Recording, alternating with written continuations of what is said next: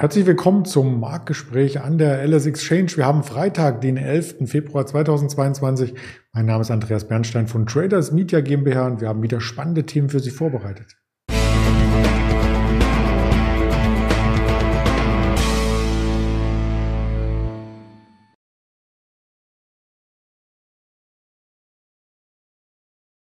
Natürlich blicken wir auf den DAX, der ist sehr schwach zum Freitag. So rum wollte ich sagen. Das liegt unter anderem auch an einer Delivery Hero, aber auch an einer Inflationserwartung, die ein bisschen drüber ist. Ganz salopp formuliert. Die werden wir uns anschauen, die Inflationsdaten aus den USA und zum Thema machen. Das färbt natürlich auch auf andere Unternehmen ab. Quartalzahlen gibt's auch heute vorbörslich. Die werden wir hier nennen. Und mit wir meine ich natürlich den Roland, den ich aus Düsseldorf gerade zuschalte. Hallo Roland. Roland. Guten Morgen, Andreas. Hallo. Ja, der DAX hat es geschafft, wirklich vier Tage sich ein Plus auszubauen in dieser Woche. Und am fünften Tag reißt er das fast wieder ein. Also wer hätte das denn schon gedacht? Ja, ich meine, äh, ich habe zu Marcel auch schon rübergerufen. Ja, jetzt sind wir wieder bei 15.500. Äh, jetzt könnte es eigentlich bald wieder runtergehen. Das war mhm. vor, der, der, vor den Inflationsdaten. Mhm. Also wir sind ja jetzt schon so lange in dieser Range zwischen grob 15.000 und 15.500, 600. Äh, irgendeine Meldung kommt ja dann doch immer, die den Markt entweder nach unten oder nach oben prügelt. Jetzt waren es äh, die Inflationsdaten und äh, als wir das letzte Mal sowas hatten, dann ähm, konnte uns zum Beispiel Apple mit sehr guten Quartalszahlen da aus dem Tief retten. Äh, heute Morgen war es ja, sah es ja auch sehr gut aus, als ob wir das schon überwunden hätten und sich so eine beide Dip-Mentalität ausbreitet. Das hat aber nur kurz gehalten. Mhm. Ähm, um 9 Uhr kam, es war glaube ich 9 oder 8 Uhr, kam Mercedes äh, mit äh, vorläufigen Zahlen, die sehr gut waren. Sie haben ihre eigene Prognose übertroffen. Ich glaube, 12 Prozent Rendite erwirtschaftet. Ähm, das sind natürlich Nachrichten, die den Markt dann immer wieder beflügeln. Ähm, nichtsdestotrotz äh, gibt es halt immer viel Unsicherheit und sobald das Thema Inflation wieder aufkeimt oder aktuell ist, geht es auf jeden Fall schnell runter, weil wo Inflation ist, äh, sind auch Zinserhöhungen nicht weit und das schreckt den Markt dann doch auf. Äh, wie wir auch im Bund Future sehen, der Anleihemarkt, der ja auch noch viel größer ist und noch sensitiver darauf reagiert und äh, dann den ganzen Rattenschwanz mit den Aktien äh, hinter sich herzieht und ähm, auch äh, vor allem dann äh, Werte beeinflusst, die vielleicht noch gar nicht so viel Gewinn machen äh, und hoch äh, mit Fremdkapital finanziert werden. Ja, da sind wir schon beim ersten Thema. Die Inflationsdaten, die sind ja allen bekannt. Ich habe sie hier auch auf einer Folie nochmal eingeblendet. Es waren 7,5 Prozent Verbraucherpreisanstieg auf 40 Jahreshoch gestern. Und da sind schon einige Schätzungen, was die FED-Zinsanhöhung angeht, gestern ins Wanken gekommen. Jetzt erwarten schon wieder mehrheitlich ähm, die Marktteilnehmer, dass es einen großen Zinsschritt gibt am 16. März auf der nächsten FED-Tagung. Also da sind wir gespannt, was wirklich kommt. Wir wissen es beide natürlich auch nicht. Aber können noch mal kommentieren, welcher Wert besonders schwach war gestern im DAX. Und das hatte nicht nur mit den Zinsen zu tun, oder? Ähm, nee, aber die Quartalszahlen äh, von Delivery Hero haben sich ja gar nicht so schlecht angehört. Also morgens vor neun waren die, glaube ich, auch im Plus oder knapp bei 70 Euro. Ähm, das äh, war eigentlich schon alles so in Line. Was nicht so geschmeckt hat, war der Ausblick. Und Delivery Hero hat eigentlich noch nie Gewinn gemacht und jetzt wollen sie, glaube ich, für äh, das Jahr 2022 ein leichtes Gewinn machen, einen leichten Gewinn machen und das Haar in der Suppe war eigentlich der, die Zielmarke für den Umsatz, den die halt machen mit äh, den Auslieferungen. Das soll nicht geschmeckt haben. Und mit der Aktie ging es 30 Prozent runter im Tagesverlauf, ähm, konnte sich so bei 50 Euro stabilisieren. Heute Morgen äh, ging es abermals runter. Wir sind jetzt, glaube ich, so bei knapp 41 Euro. Mhm. Ähm, ja, bleibt auf jeden Fall spannend. Ähm, Delivery Hero macht halt jetzt ist halt im Geschäft unterwegs, wo viel Wachstum ist, aber es sind halt auch viele andere Marktplayer äh, dabei, die dasselbe äh, Geschäftsmodell haben. Und in Deutschland haben sie sich ja komplett aus dem Markt gezogen. Auch Japan.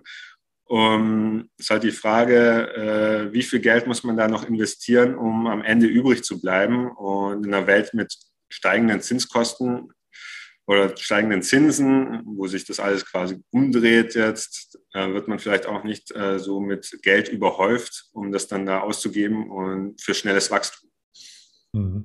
Man hat ja vorher schon sehr, sehr hohe Kostziele gesehen bei Delivery Hero. Selbst eine Goldman Sachs hat bis heute, ich habe äh, die neuesten äh, Ratings mir hier mal äh, vorgenommen, JP Morgan, Goldman Sachs, die haben die ähm, Kostziele natürlich runtergesetzt. Die waren ja teilweise auf neuen Allzeithochs vorher noch belassen worden. Die sind jetzt zwischen 100 und 135 Euro. Das ist trotzdem ein massiver Aufschlag, wenn man den aktuellen Kost sieht.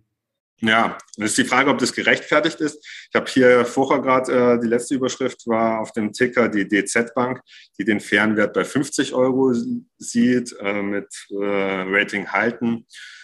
Äh, ich glaube, die ganzen Ratings werden da immer Richtung äh, aktuellen Kurs angepasst ja. und Wachstumsaussichten.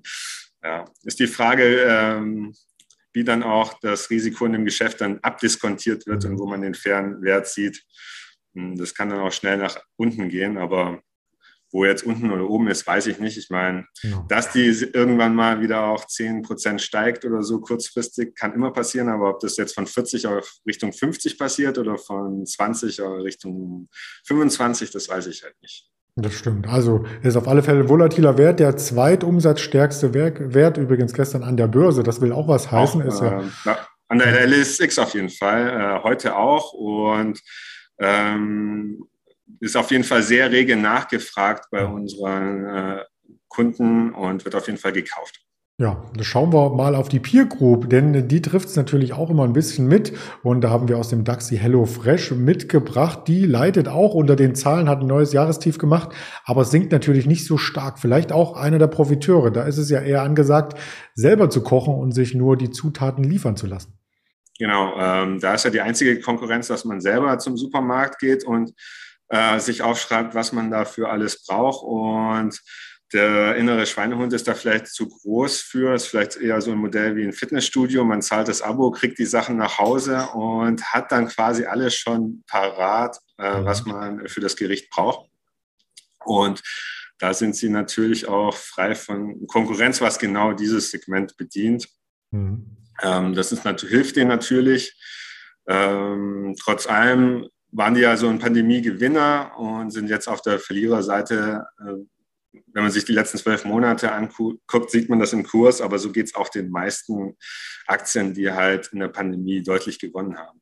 Das stimmt. Du hast schon das Stichwort gegeben zur nächsten Aktie und zwar mit innerer Schweinehund und Fitnessstudio. Ich habe auf der Seite von Under Armour den äh, Twain The Rock, nennt er sich ja Johnson, gesehen, wie er hier in den äh, Bekleidungen des äh, Sportartikelherstellers hart trainiert. Aber da gibt es bestimmt auch unsere Größe, oder?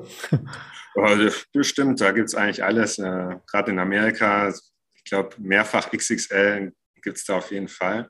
Mhm. Ähm, Under Armour hatte ja in den letzten äh, Jahren auch selber mit sich eher zu kämpfen, ähm, haben die nicht so große Gewinne gemacht. Ich glaube, im letzten Jahr haben sie auch eine halbe Milliarde äh, verloren an, äh, an Einkommen, also Netto-Gewinn, äh, Netto-Verlust.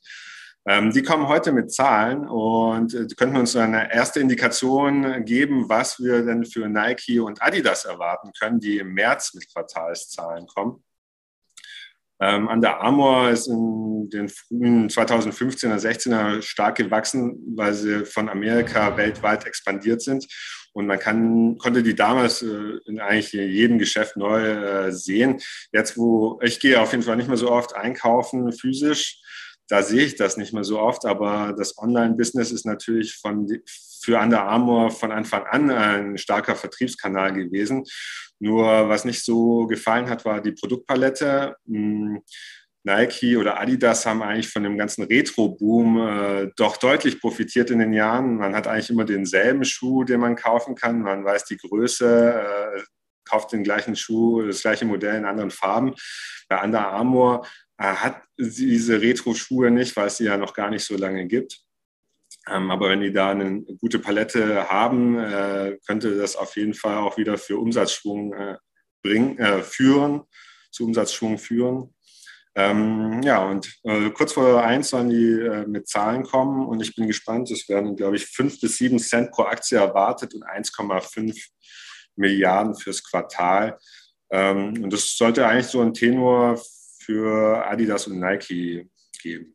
Mhm. Und vielleicht auch für kleinere wie eine Lululemon, die hat man ja auch hier als äh, recht volatilen äh, Konkurrenten mit auf der Uhr. Die Aktie zieht auf alle Fälle an, könnte eine Bodenbildung jetzt äh, vollziehen, wenn die Zahlen gut sind, was gute Zahlen hier auswirken können. Das haben wir ja unter anderem auch gestern gesehen. Vielleicht das noch als Information, wer sich unsere Playlisten anschauen möchte. Wir hatten gestern mit Ingmar Königshofen über Expedia gesprochen. Das Kursziel wurde nach den Quartalzahlen erreicht. Also neues Allzeithoch und dann nochmal mit positiven Quartalszahlen nach oben hinaus. Was kommen noch für Quartalszahlen? Auch das möchten wir Ihnen hier nicht vorenthalten. Neben Under Armour haben wir noch eine Goodyear heute vorbörslich und wir haben auch noch eine Apollo und äh, Protolabs. Das sind so die, die man kennt. Die anderen kennt vielleicht auch der ein oder andere. Ich habe die Übersicht hier mal reingebracht und an Wirtschaftsdaten sind wir gespannt auf 16 Uhr. Das Uni Michigan Reuters Verbrauchervertrauen aus den USA und die CFTC-Daten 21.30 Uhr wie jeden Freitag